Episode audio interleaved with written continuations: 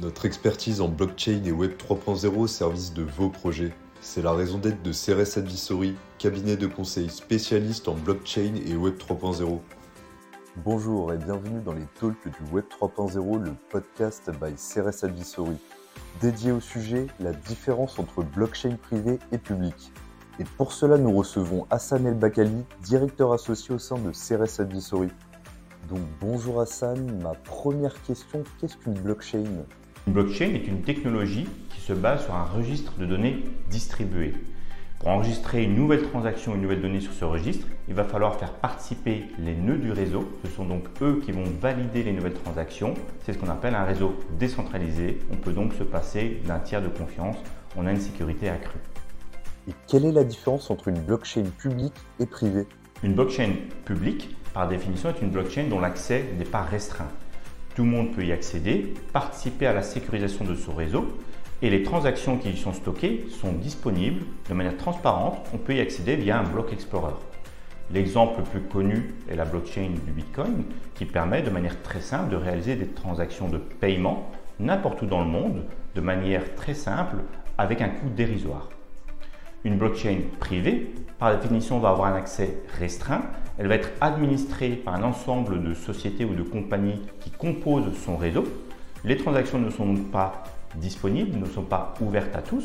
Un exemple courant, c'est la blockchain Hyperledger, qui va permettre de développer des use cases très complexes et qui va permettre, in fine, de s'adapter au contexte de ce consortium de sociétés ou compagnies, qu'ils soient internes ou externes à leurs propres intérêts.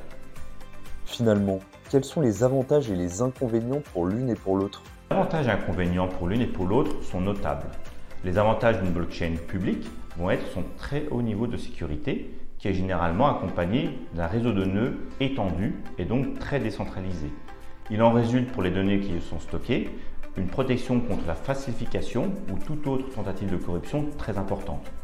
La contrepartie va être une performance plus limitée, surtout dans le cas où le volume de transactions est important.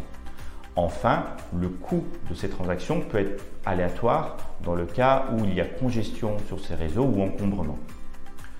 Une blockchain privée, quant à elle, va permettre une meilleure maîtrise des coûts et une meilleure optimisation de la performance puisqu'elle est conçue pour cet usage spécifique.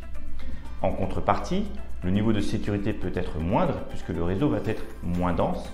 On peut donc avoir une plus forte, un plus fort impact pardon, sur la protection de ces données. Il faudra donc veiller à sécuriser de manière spécifique ces blockchains. Pour finir, selon toi et ton expérience, comment faire le bon choix entre blockchain publique ou privé? D'abord, il faut se rappeler que la blockchain est une solution parmi d'autres. Ensuite, pour choisir parmi les dizaines de solutions disponibles, il faut avoir une très bonne compréhension de l'usage que l'on souhaite en faire, du contexte et des contraintes qui vont s'appliquer sur cet usage. Parmi les questions clés que l'on doit se poser, premièrement la typologie de données que l'on va stocker et véhiculer sur cette blockchain, y compris leur niveau de sensibilité. Deuxième question à se poser, c'est le volume, la performance et les délais qui vont s'appliquer à ces transactions.